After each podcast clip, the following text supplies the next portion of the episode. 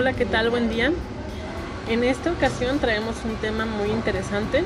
Algo que me ha movido en este tiempo de pandemia es ver cómo en las redes sociales se han incrementado el número de, de personas que están, de personas, llámese emprendedores, eh, que están haciendo cualquier tipo de producto, llámese repostería o algún alimento ya procesado.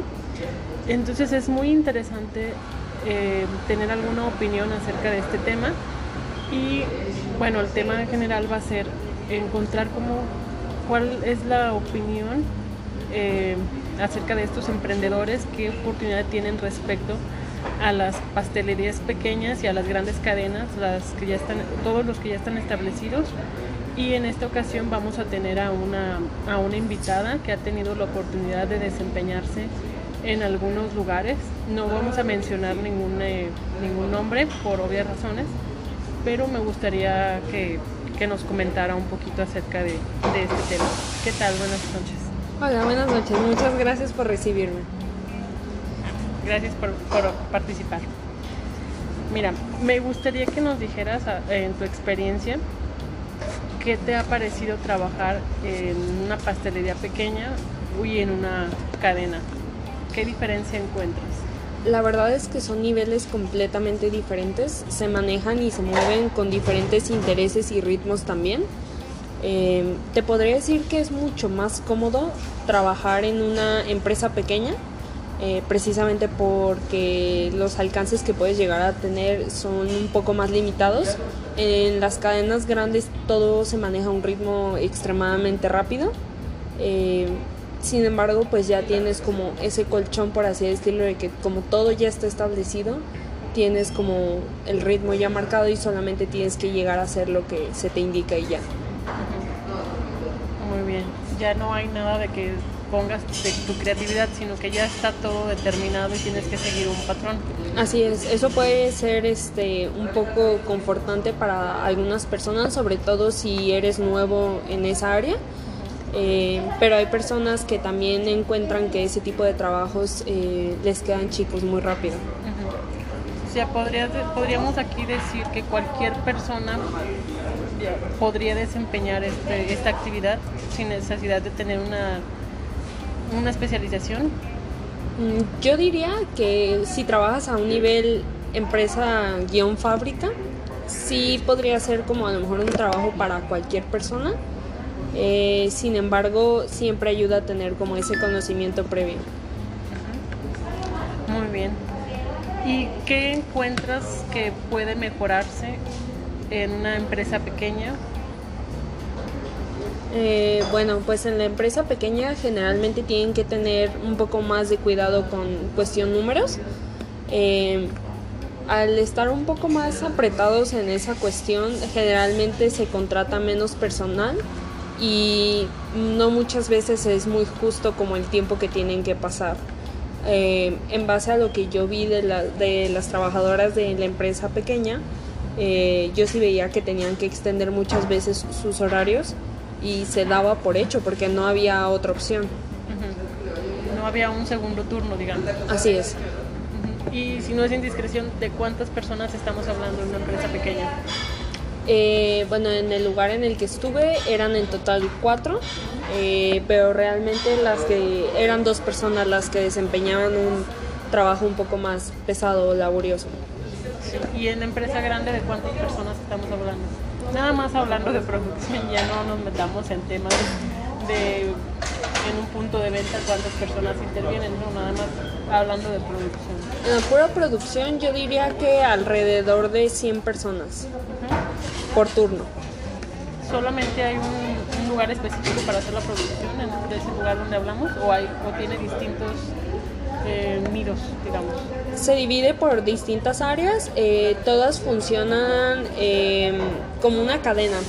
Precisamente eh, esto se hace para optimizar el tiempo y evitar que se pierda pues ese, ese, mismo tiempo como en traslados o en que te haga falta algún tipo de producto o lo que sea. Eh, pero sí se van por categorías y por especialización. Eh, ¿Nos podrías hablar un poquito acerca de las divisiones y de las categorías? ¿En la empresa grande? En la empresa grande, claro. Bueno, en este caso, pues se divide por los que hacen producción de bizcochos. Eh, ellos se encargan de hacer todos los horneados. También hay uno que se encarga de hacer los batidos y merengues, eh, betunes, etc. Están galletas, eh, otros postres individuales. Está el área de decorado de pasteles. En ese punto se trabajan pasteles grandes y medianos y también hay un punto de pasteles individuales en donde se hacen decoraciones. Y también hay un área específica para encargos especiales y decoraciones que son como un poco más específicas o más elaboradas. Y en la en esta cuántos intervienen, por ejemplo, en la parte de decoración? ¿Cuántas personas? Entre 5 y 6 personas. Más o menos es el mismo número de personas por área. Sí, sí, dependiendo de eh, la cantidad de producción que se realice, por ejemplo, en galletas, por lo mismo de los espacios, solamente se trabajan dos personas eh, y hay otras áreas que no tienen que ver con producción, pero que también son importantes, como una que se dedica única y exclusivamente hacer el desmolde de los pasteles. Un área especial para desmolde. Muy interesante. Entonces debe de ser un área, digamos, un lugar muy grande para tener así a, todos los trabajadores trabajando al mismo tiempo para que la cadena no se rompa, ¿no? así es. Eh, me imagino que tienen nada más una un solo horario de trabajo o hay distintos horarios? Dependiendo de la cantidad de producción, tienen temporadas que son más altas que otras y se hace algunas veces como contratación de personal extra para un segundo turno pero siempre se busca que todo se haga de preferencia en la mañana. ¿Tienen que hacer desde las bases de las, o sea, las mermeladas o ya compran ustedes nada más la materia enlatada y es solamente abrir lata y, decorar, vaya, o hay que entrarle todo desde lo básico? Eh, algunos productos eh, sí se realizan desde cero, eh, eso que mencionas, por ejemplo, de las mermeladas o compotas, gelés, etcétera, sí se realizan desde cero. Sin embargo, para algunos productos sí se utilizan lo que son enlatados. Eh, o por ejemplo la crema pues ya la llevan para que nada más tengas que batirla. Mm, productos de, del tipo. ¿Y en una empresa pequeña viste lo mismo? empezaban de cero o ya era más fácil traer las cosas enlatadas, incluso a lo mejor por costo pudiera ser más fácil tenerlo ya hecho, comprarlo en alguna tienda de repostería, hacerlo uno mismo. Sí veía productos ya hechos. En el lugar en el que estuve sí realizaban desde cero lo que son bizcochos y betunes sin embargo, para algunos rellenos que son como mermeladas de diferentes sabores, el dulce de leche y demás, lo compraban ya hecho en botes de litro. Ellos no invertían ese tiempo extra porque de hecho ni siquiera tenían una cocina como tal, tenían como el área donde podías este, poner tus batidoras y hornos, pero no tenían como mucho para producir. No había mucho espacio. Ajá cuiden el espacio. Así es. Perfecto. Eh, ¿Cuál la diferencia entre los el manejo que tienen cada una de ellas, los manejos internos, cómo, cómo lo encuentras? Bueno, en el caso de la empresa pequeña, lo que yo vi que hacían era que tomaban pedidos durante la semana, eh, se tomaban pedidos de por adelantado y todo, toda la producción, por ejemplo, de bizcochos se hacía a inicio de semana en un solo día y todos los demás eh, empezaban a armarlos eh, dependiendo de cómo se necesitaba, pero generalmente se congelaban esos bizcochos. Eh, y al terminar la semana hacían como un recuento de lo que se vendió, de qué faltó, qué sobró y se volvía a hacer lo mismo a inicio de la siguiente semana. En el caso de la empresa grande, Mm, como se tienen diferentes sucursales y puntos de venta, no pueden tener pedidos específicos. Eh, más que para los pasteles especiales que te comentaba. Entonces ellos lo que hacen es un conjunto de operaciones que dan un aproximado de cuánto se va a vender, en cuánto tiempo y se llenan congeladores, refrigeradores eh, y todos los días llegan los camiones este, a la empresa para hacer la distribución de diferentes puntos de venta.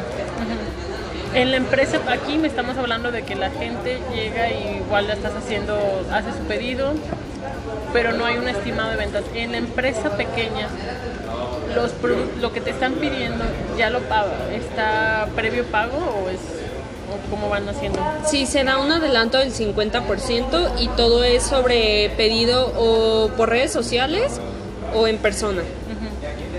¿Qué tan, tan importante eh, es para cualquiera de estas empresas en las redes sociales? ¿Crees que tienen mucho, qué tanto ha influenciado, qué tanta influencia tienen las redes sociales en ellos o crees que todavía hay mercado para las pastelerías antiguas y tradicionales en donde llegaba el cliente, se bajaba, escogía y así, sin más? Yo creo que para las empresas pequeñas y empresas nuevas las redes sociales sí lo son todo, sobre todo en el área de mercadotecnia.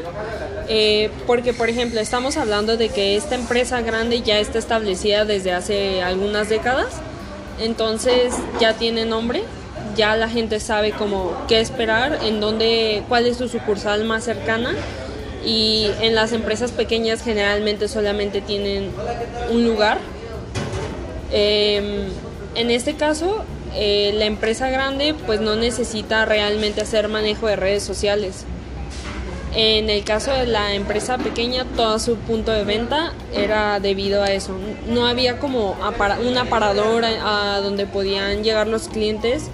Eh, no tenían producción como por lo mismo de venta de aparador. Todo era sobre pedido y de diseño especial. Entonces digamos que esta es una de las áreas a mejorar que tienen las, las pequeñas empresas. Sí. Las redes sociales. ¿Qué otra ah, área, qué otra mejor identificas en entre estos dos? ¿Qué, ¿Qué consejo le podemos dar a los pequeños emprendedores?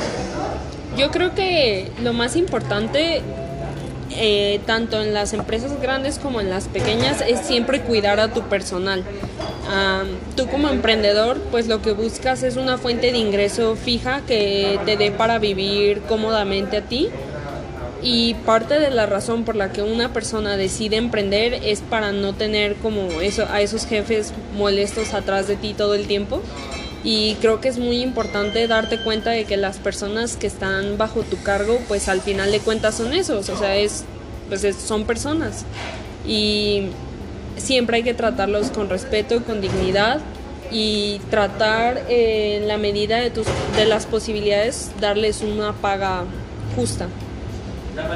¿Crees que las jornadas, las jornadas laborales no van de acuerdo con la, con el salario? Sí, no creo que sea muchas, muchas veces no creo que es un salario justo. Eh, sí se tiene que tomar en cuenta que al final de cuentas es una producción. Eh, es, implica estar el 90-95% de tu tiempo de pie y a veces se tienen que extender de más esas jornadas cuando se tienen muchos pedidos. Entonces, pues son personas que están dedicando su tiempo y siendo realistas, no muchos lo hacen por pasión, lo hacen por necesidad. Entonces, creo que sí sería importante como que sea un poco más justo y que le den tiempo a las personas de tener una vida fuera de la empresa. ¿Esas jornadas extras son, se hace un pago extra o no? Sí, se paga la hora Si nos ponemos a pensar en el, salario en otros países, que el, pago es por hora y hay una compensación por las horas extras. Aquí en México, ¿cómo es el salario? Se supone que cada persona tiene este un límite de horas a las que puede, en las que puede trabajar durante la semana. Eh, ese límite generalmente no se respeta aquí en México sí se paga una hora extra y dependiendo del día, por ejemplo, si te toca en domingo, te toca una compensación extra. Aquí lo importante es que muchas veces eh, las personas que trabajan turnos o tiempos extras no lo hacen por voluntad, sino porque es una imposición, porque se espera que lo hagan. Y puede llegar a ser un inconveniente porque muchas personas por miedo a perder ese trabajo, por miedo a quedar mal o que los bajen de puesto o lo que sea, pues deciden ceder cuando en realidad pues el tiempo que tienen de manera personal es muy limitado. Muy bien, es, es algo muy importante. El tiempo. ¿Y consideras que esto es eh, la relación con los empleados que es justa en una pastelería pequeña? Porque ya vimos que una, en una cadena grande pues hay, hay una pequeña diferencia y un pequeño desacuerdo en cuanto a las jornadas tan largas. Pero en una, una pastelería pequeña igual puede ser más conveniente para alguna persona para laborar en sus inicios. Mira, yo la, la, única diferencia que veo es como el trato que puedes llegar a tener como con tus eh, colaboradores. Eh, se trabaja de forma muy similar por ser un giro pues igual.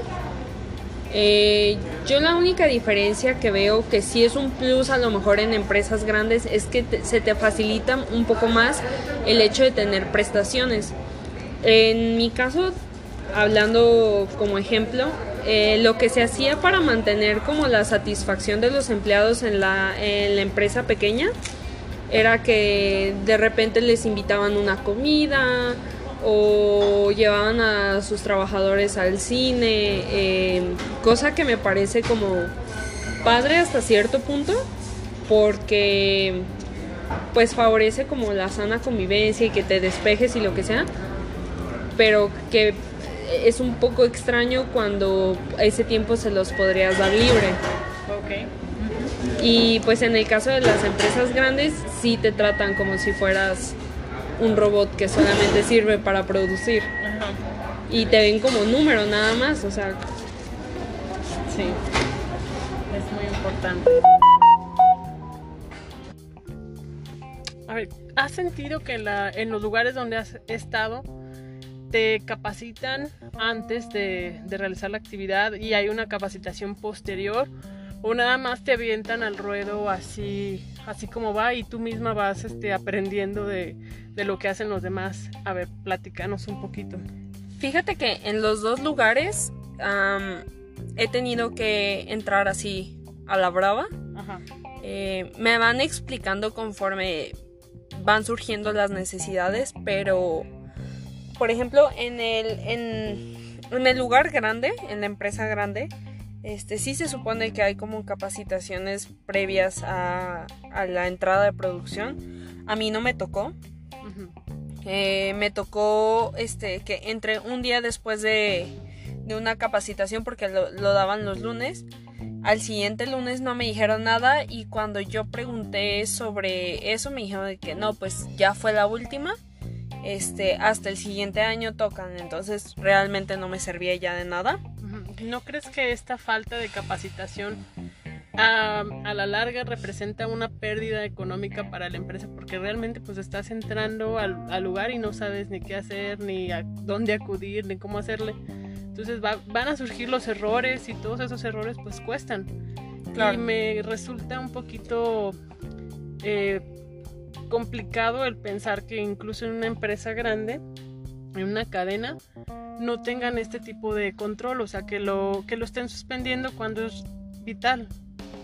Sí, estoy totalmente de acuerdo contigo. De hecho, a mí sí me costó un poco de trabajo al inicio porque pues ya habían pasado como dos semanas de que de que estuve trabajando ahí y aún así seguían surgiendo como dudas de en dónde va esto, cómo se hace este procedimiento, eh, quién es quién, con quién voy. Y obviamente no nada más es eh, un desgaste de recursos, porque si me equivoco, pues se tiene que volver a hacer, sino que le quito tiempo a los demás integrantes de la brigada, porque se tienen que tomar ellos el tiempo extra para explicarme todo lo que necesito y además continuar con la producción que ellos tienen que hacer al ritmo que tienen que manejarlo regularmente. Entonces yo sí considero que es una falta de atención y lleva al siguiente al punto que te había mencionado y al siguiente que vamos a comentar de ¿qué, representamos para los puestos altos? Porque no nos tratan como, como personas, o sea, nos tratan, nos ven como números y personas que tienen como que producir y es lo único que les interesa. Y sí surgen necesidades como trabajadores. Claro, todo el mundo tenemos necesidades. Y hablando de la capacitación posterior, sí me tocó una, entre comillas, muy entre comillas, capacitación. Em, se suponía que el propósito era aprender a, llenar una hoja que medía el nivel de producción que se realizaba durante el día. Sin embargo, eh, realmente el propósito real era como decirnos, este, los hemos estado analizando, eh, vimos que esta es la, cantidad de tiempo que te toma hacer tal, tal, tal y tal procedimiento y en teoría deben de realizar tantos procedimientos en tanto tiempo y ser este porcentaje productivo. A ver, ¿nos podrías dar un ejemplo así con eso, eso de eso que nos mencionas para entenderlo un poquito más? Sí, este, te voy a poner un ejemplo que no sea real por lo mismo que mencionamos, pero vamos a suponer que un helado. Ellos te dicen, hacer un helado, este, una sola pieza te toma alrededor de 5 minutos. El decorarlo, ponerlo en su conito, traer todos los ingredientes, incluso el mise en place o la producción previa, este, venía como tomado en cuenta, ¿no? Este, entonces te decían, tienes que hacer durante el día cinco tipos de conos. Eh, cada uno te toma tal tiempo. Este, los 5 minutos, 10 minutos, 2 minutos. Y al día tienes que producir 500 piezas. Este, entonces, todas tus piezas las tienes que este, realizar en, este, en esta cantidad de tiempo, ya sumando los 5 minutos de 80 piezas, de 100 piezas. Si te pasas de eso, no estás siendo productivo y estás ocasionándole pérdidas a la empresa. Y como no es una fábrica tan grande, necesitamos que seas por lo menos 80% productivo. ¿Y podrías alterar una de esas de esos eh, pasos, digamos? ¿Cómo? Cada, por ejemplo, si a mí me dicen que primero A, B y C, yo no puedo hacerlo, hacer el mismo, tener el mismo resultado, pero sin hacer el punto C. Ah, ya. O sea, ellos, ellos tienen procedimientos estandarizados para las recetas. Eh, por ejemplo, dentro de la capacitación hablaron de los diferentes tipos de pérdidas que se pueden llegar a generar en la empresa. Una de esas pérdidas era el de movimientos. ¿A qué se refieren con movimientos? Por ejemplo, el poner el helado en un cono te representa dos movimientos. Uno, tomar el cono, otro, bajar, bajar la palanca. Si por alguna razón tú agregas un movimiento extra, ya sea para limpiar algo que se chorreó del cono, ahí ya le estás generando una pérdida a la empresa porque te estás tomando un movimiento extra y eso representa cierta cantidad de tiempo extra que te tomas también, o sea, cantidad, este, eh, cantidad de tiempo que no, que no estás empleando en esa producción a la que te tienes que dedicar. Eh, entonces ellos quieren que sea como justo, ni más ni menos. Eh, porque todos lo manejan con eh, reglas, números y gráficas. Todo es estandarizado. Tal cual como si fueras un robot. Sí. En esta estandarización de los procesos, todo este, estas gráficas, todas estas mediciones, ¿cómo desde tu punto de vista como empleado, ¿Qué, ¿Cómo lo ves? ¿Cómo ves a, los, a tus compañeros, a los demás empleados? ¿Aceptan todo esto? ¿Creen que es algo eh, fuera de lo, común o que podrían realizar la actividad sin necesidad de hacer eso, de tomar todas las capacitaciones y llenar formatos? ¿Cómo es? ¿Están contentos ellos? Mm, la verdad es que yo sí noto que hay como un tipo de descontento me parece que a nadie le gusta sentirse usado. Eh, como yo mencionaba antes, para que todo esto funcione se tiene que hacer como un ciclo en donde yo cedo, tú cedes, aún respetando las jerarquías. No es algo como de poder o de control, sino que un ejemplo que te puedo poner es que ahorita que se supone que que pues hay un poco más de ventas o empieza una temporada como alta, ¿sí? Eh, le batallaban con algunos servicios como lo, lo es el agua. Es algo que se ha reportado constantemente a lo largo de los años que sigue sin ser solucionado. Entonces, sí se ve como un poco hipócrita que a ti te exijan que seas productivo y que hagas todo al pie de la letra cuando no se te dan esas herramientas para que tú puedas llegar a ese nivel de productividad. Y como lo veíamos, al final de cuentas las personas que trabajan siguen siendo personas, o sea, puede llegar un punto en el que la persona se canse eh, o simplemente no esté teniendo un buen día, que le duela algún músculo del día anterior, que se lastime, lo que sea, y por esa razón ese día no puede llegar a ser como tan productivo como se espera y no es justo que llegues a tener como repercusiones por esa parte. Sí, simplemente hay días que estamos de un humor o traemos cargando cosas desde nuestra casa. Todo eso son factores que repercuten en la producción, pero sin embargo, pues parece que no son entendibles dentro de la empresa, ¿no? Exacto, y ahí se, se llega a tocar el punto de que si quieres que todo sea exactamente igual, sin errores, sin nada, pues puedes invertir en maquinaria.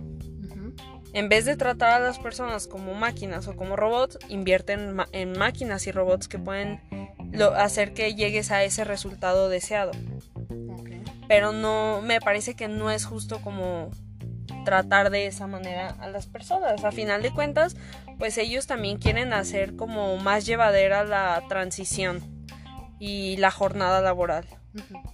Y no hay un área, un departamento dentro de estas empresas que ayuden al, empleado ante estas situaciones, algo que, no sé, algún tipo de, de terapias o alguna charla que tengas para mm. sobrellevar esto. Hasta donde yo sé, no. Yo me imagino que el lugar al que puedes acudir es recursos humanos en todo caso pero la verdad es que nadie toma como muy en serio eso porque tú reportas este tipo de comportamientos y lo único que va a aparecer es como que no quieres trabajar. Que eso es automáticamente estarte poniendo la soga al cuello, ¿no? Te ponen el dedo y serás el próximo en salir de tu, de tu trabajo. Sí, en muchas empresas es, se maneja de esa manera. Sí.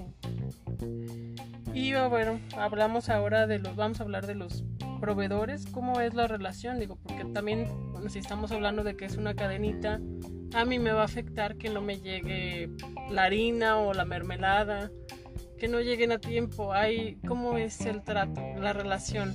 Hay buena, existe buena relación entre los proveedores con la, con la empresa. Es, ¿Es un mismo proveedor o, tenemos distintas opciones en caso de que falle alguno? No sé. Mira, en este caso, en el caso de la empresa grande, eh, generalmente llevan los productos eh, por adelantado precisamente para evitar eh, este tipo de fallas o que la cadena se rompa. Hay algunos productos como pueden ser frutas que generalmente las llevan al día y sí he notado que de repente se atrasan y sí genera como que se desequilibre un poco el ambiente porque sin tú tener la fruta o lo que sea que necesitas a la mano, pues no puedes avanzar. Sí, claro, no vas a poder decorar.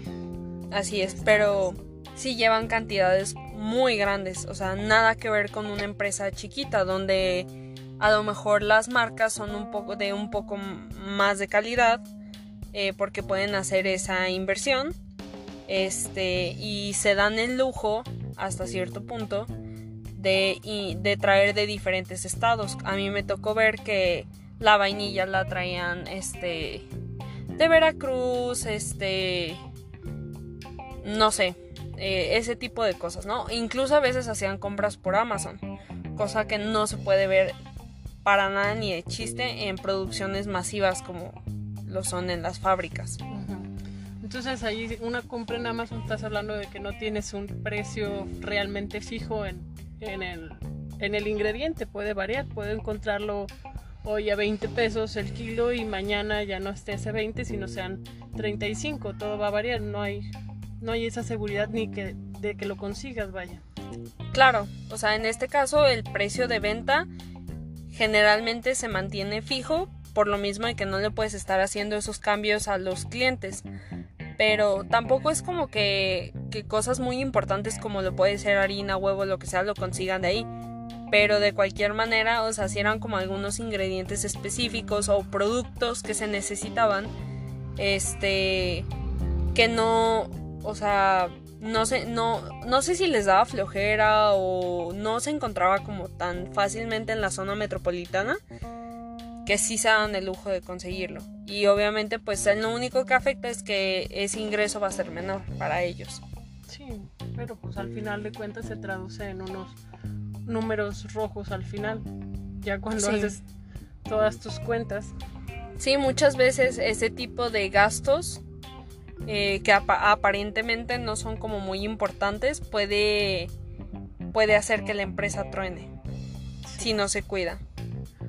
Entonces estamos resumiendo, estamos hablando de que es muy importante tener en consideración a tus proveedores, no basarte nada más en, una en un solo proveedor, sino tener varias opciones y pues confiables en caso de que alguno falle.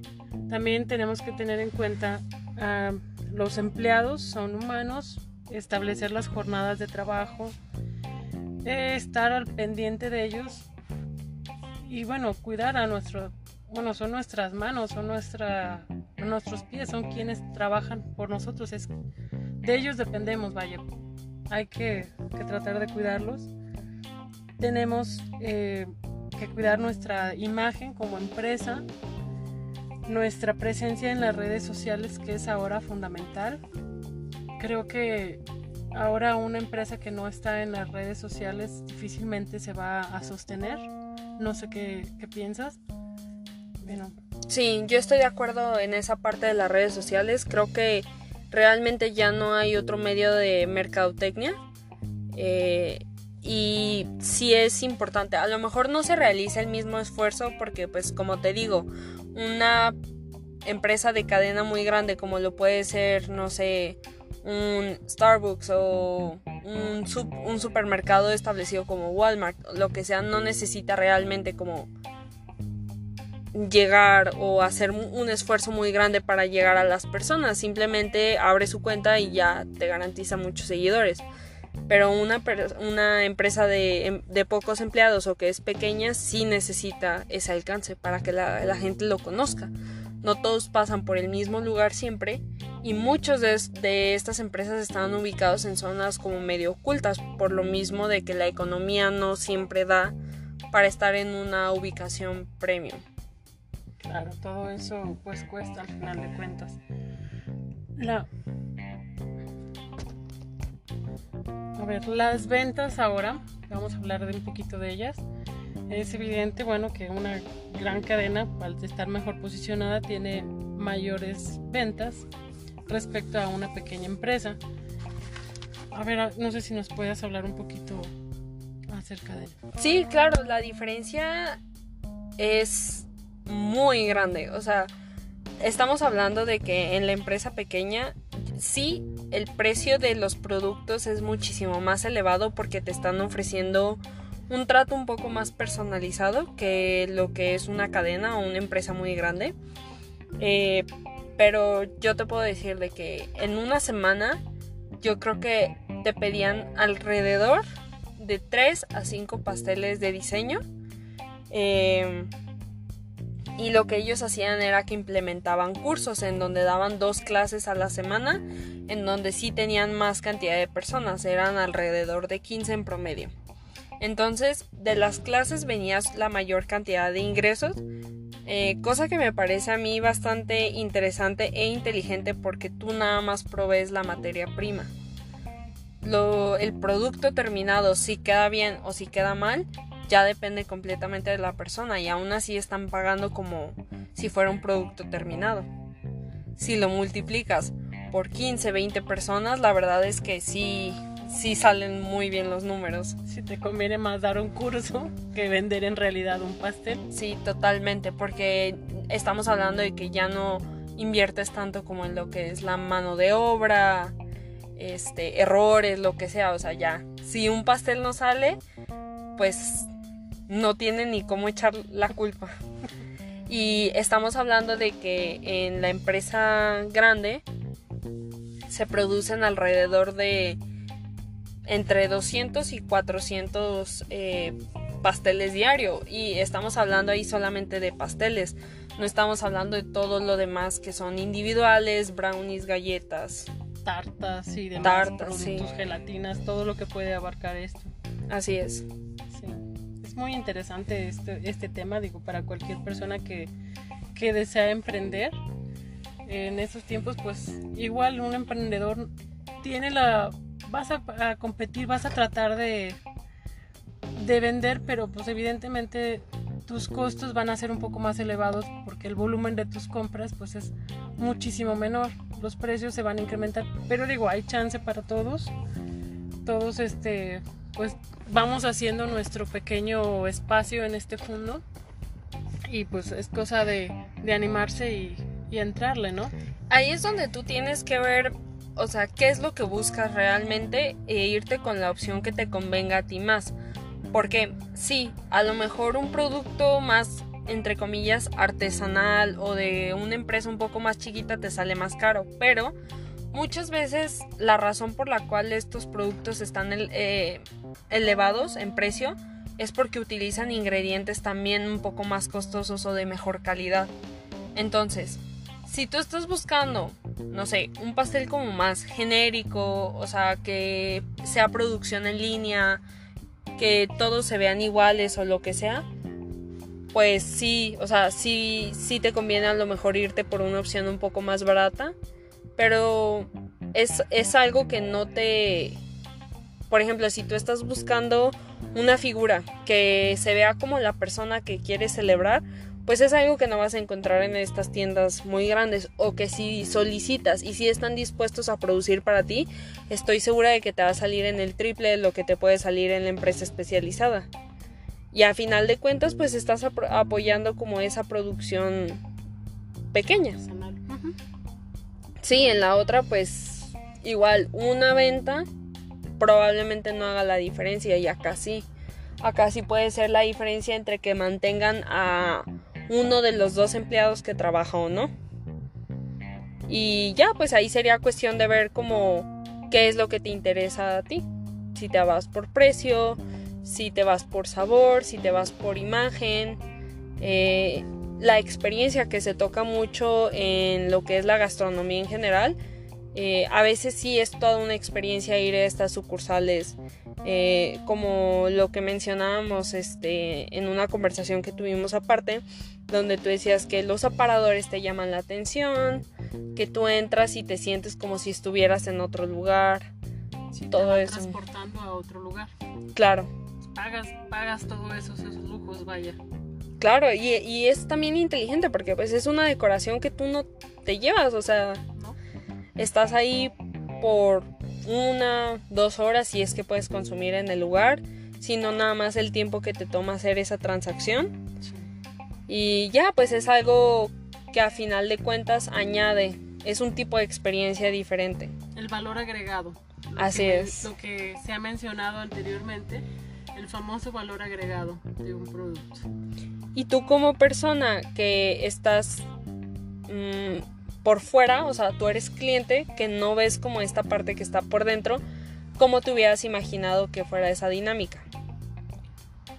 ¿La de realizar la compra de un pastel? Ajá, o sea, no, no, no, de la producción. Por ejemplo, tú como cliente de un lugar o de otro, ¿cómo te hubieras imaginado que se manejaba? Realmente no me imagino, no me había puesto a pensar en la, bueno, en estas dimensiones tan grandes para realizar un pastel, o sea, todo lo que te implica tener este, estos grandes lugares. Y bueno, ahora que lo veo desde el punto de vista de, pues, de un trabajador, no es lo mismo al bueno, la percepción que yo tengo como cliente. O sea, tú vas, lo ves todo perfecto, bonito, pero no sabes todo lo que le llevó a una persona o a varias, porque no solo interviene una, sino varias personas que intervienen para que ese pedazo de pastel te lo puedas llevar a, a tu casa, ¿no? Te lo puedas comer. Es, es impresionante cómo estos, bueno, pequeños, bueno, estos monstruos están, este, pues desplazando a las pequeñas, a los pequeños negocios. Más sin embargo, creo que hay una oportunidad para todos, bueno, para las distintas personas que quieren emprender. Es cosa de, pues de ver, como mencionas, qué es lo que quieres, hacia dónde vas, plantearte bien el tipo de negocio que vas a hacer. Y también creo que para ser justos, porque sí le hemos tirado un poco de basura a ambos lugares, para ser justos, si te pones en el lugar también como de el dueño del lugar, es muy difícil llegar a ese equilibrio del que tanto hemos hablado porque pues a final de cuentas tú si quieres ver resultados, si quieres tener tu dinero es como muy fácil también llegar a juzgarlos. Entonces yo creo que sí es importante como tomar en cuenta vivir esa experiencia tanto de ser emprendedor como de ser trabajador para saber este qué es lo más óptimo y cómo llegar a esos acuerdos para no abusar de nadie. Ni ser abusado tampoco. Claro, sí. Bueno, esperemos que esta charla les sirva para a ustedes que haya sido de su agrado. Fueron unos eh, puntos de vista de, las dos y esperemos de verdad que, les haya gustado. Claro, el propósito de esta plática más que nada era pues informar un poco. Eh, yo guardo un respeto muy grande por ambos lugares. Me enseñaron muchísimo y pues bien dicen que muchas veces eh, la ganancia que puedes llegar a tener eh, de un trabajo no nada más es monetario, sino en experiencias y aprendizajes.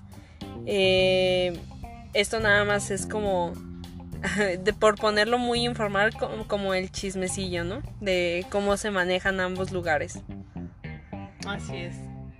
Y pues muchas gracias por tomarse el tiempo por escucharnos, muchas gracias por recibirme y por tenerme aquí. Y pues esperamos verlos pronto, que nos escuchen. Al contrario, muchísimas gracias. Y pues pasen bonita noche.